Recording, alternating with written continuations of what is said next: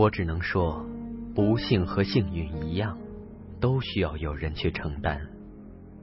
命运嘛，休论公道。此刻，窗外的夜空星罗棋布，你们的祝福会像那些明亮的星星一样，会像那些明亮的星星一样，闪耀在我的梦。阅读永远是一场孤独的旅程，考验的是你有没有决心和耐心，走到生命的尽头。梦想从来不是用来实现的，梦想是用来一寸一寸接。我希望。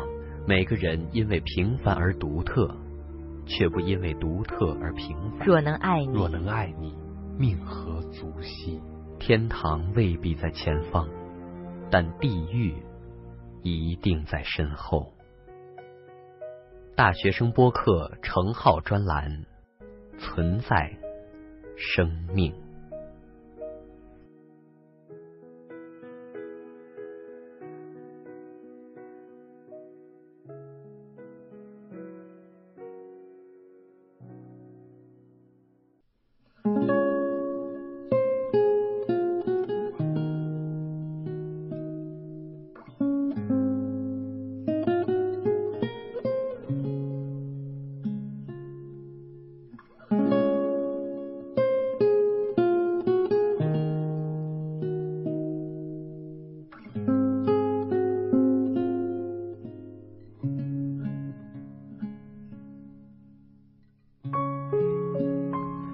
失败之书，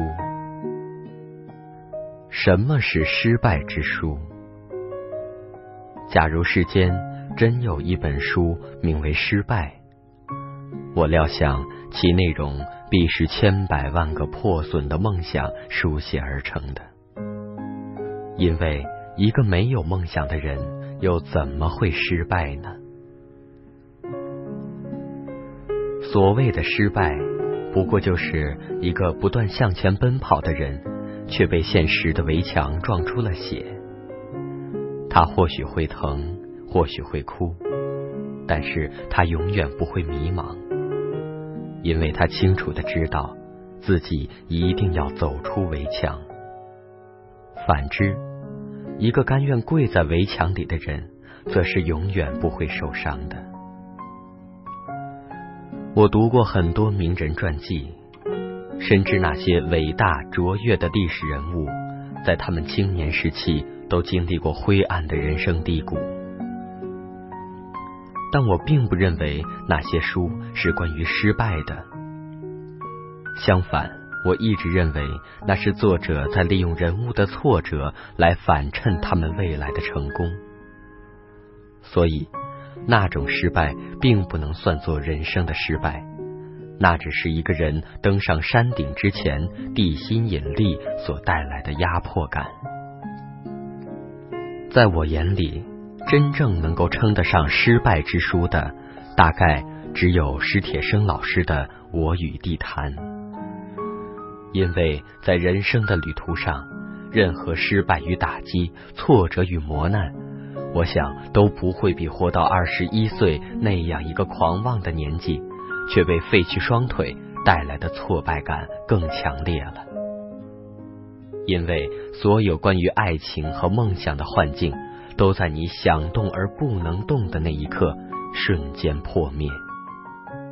即便生命有无数种存在的理由和目的，可最终爱情和梦想。才是一个人活下去的希望之源。若是将此夺去，那唯一剩下的就是不断的自我拷问：我还有什么？我还能做什么？我为什么要这么做？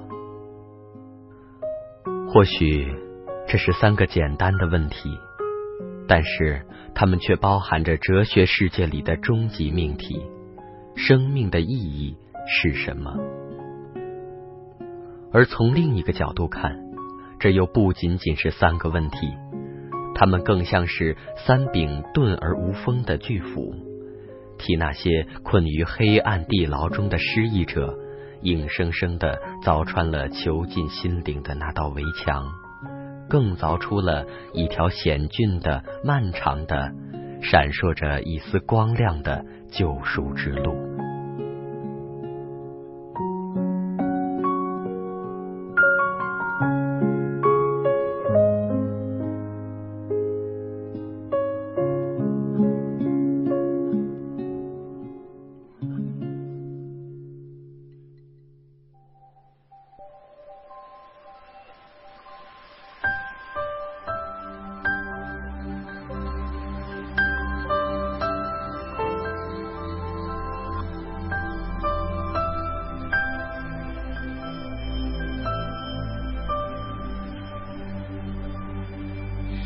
如果你渴求一滴水，我愿意倾起一片海。如果你要摘一片红叶，我给你整个枫林和云彩。如果你要一个微笑，我敞开火热的胸怀。如果你需要有人同行，我陪你走到未来。春暖花开，这是我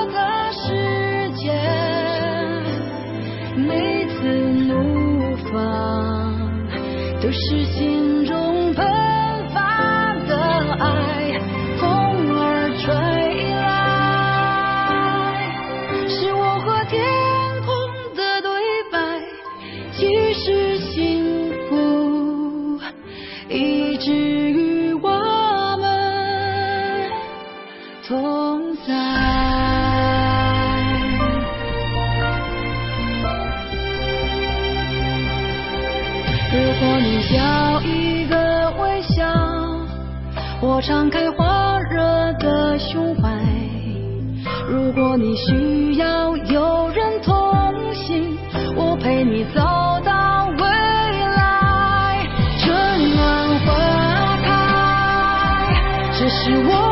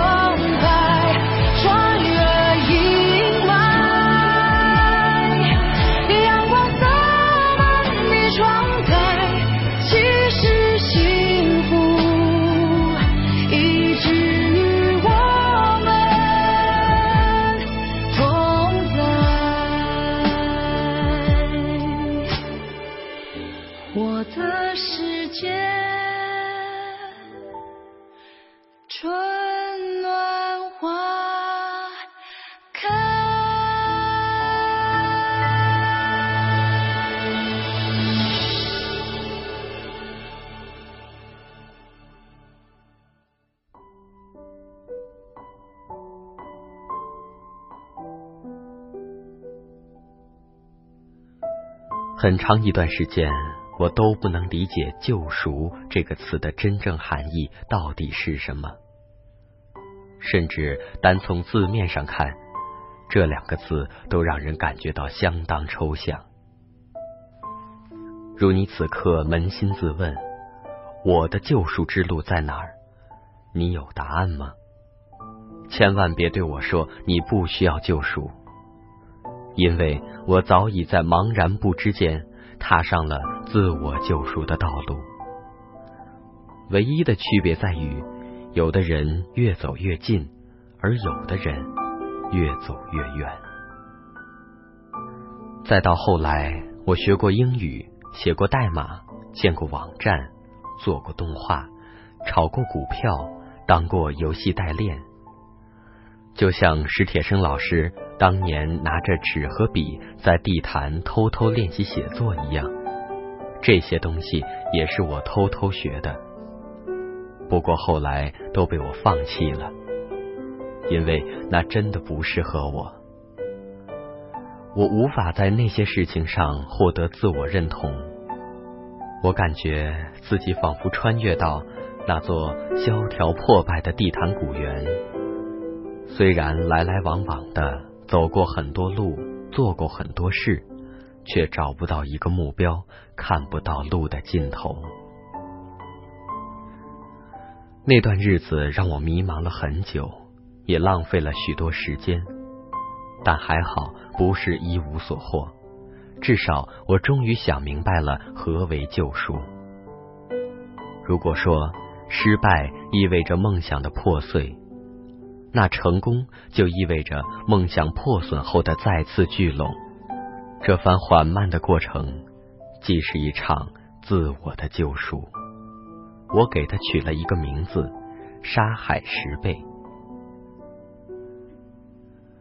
你见过贝壳吗？外表坚硬，里面藏着珍珠，一枚枚的埋在沙滩底下。人们都希望找到最大最亮的那颗珍珠，所以必须亲自动手刨开粗粝的沙子，撬开坚硬的贝壳。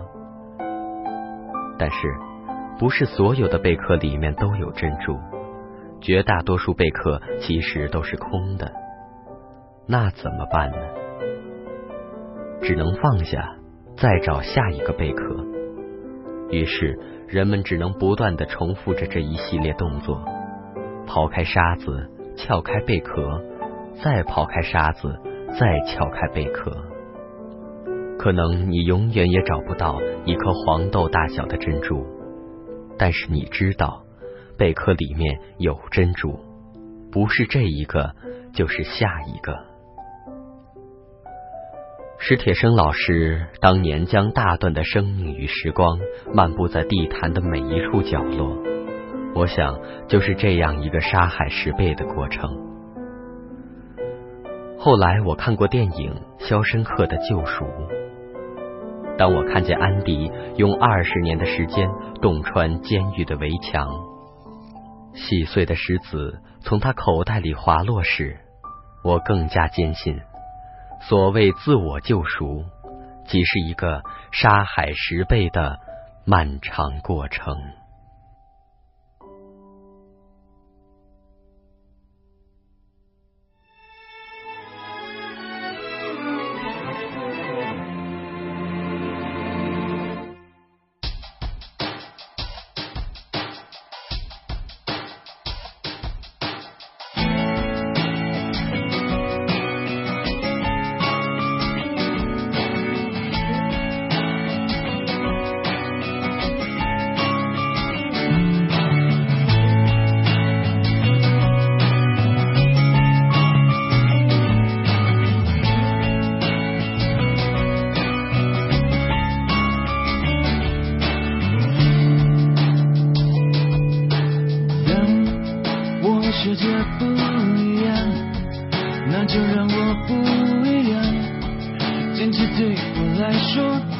是一杆客观。我如果对自己妥协，如果对自己说谎，即使并不原谅，我也不能原谅。最美的朋友一定最疯狂，我就是我自己。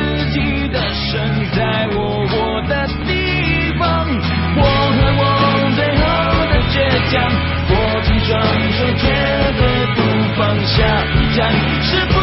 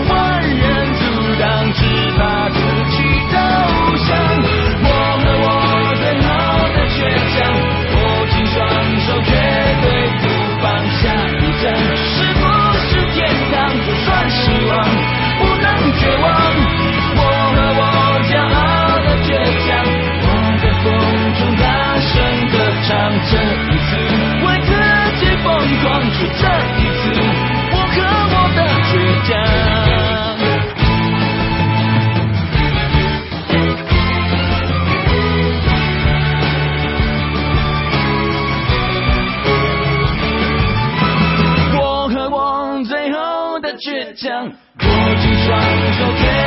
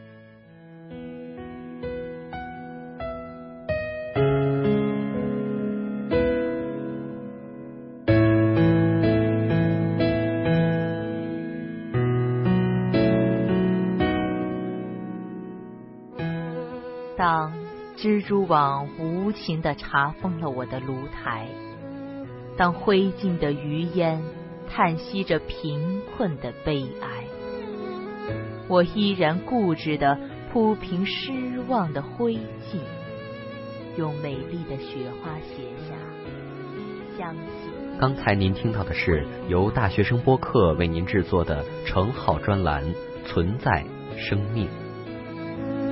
文字节选自程浩一作《站在两个世界的边缘》，感谢收听，再见。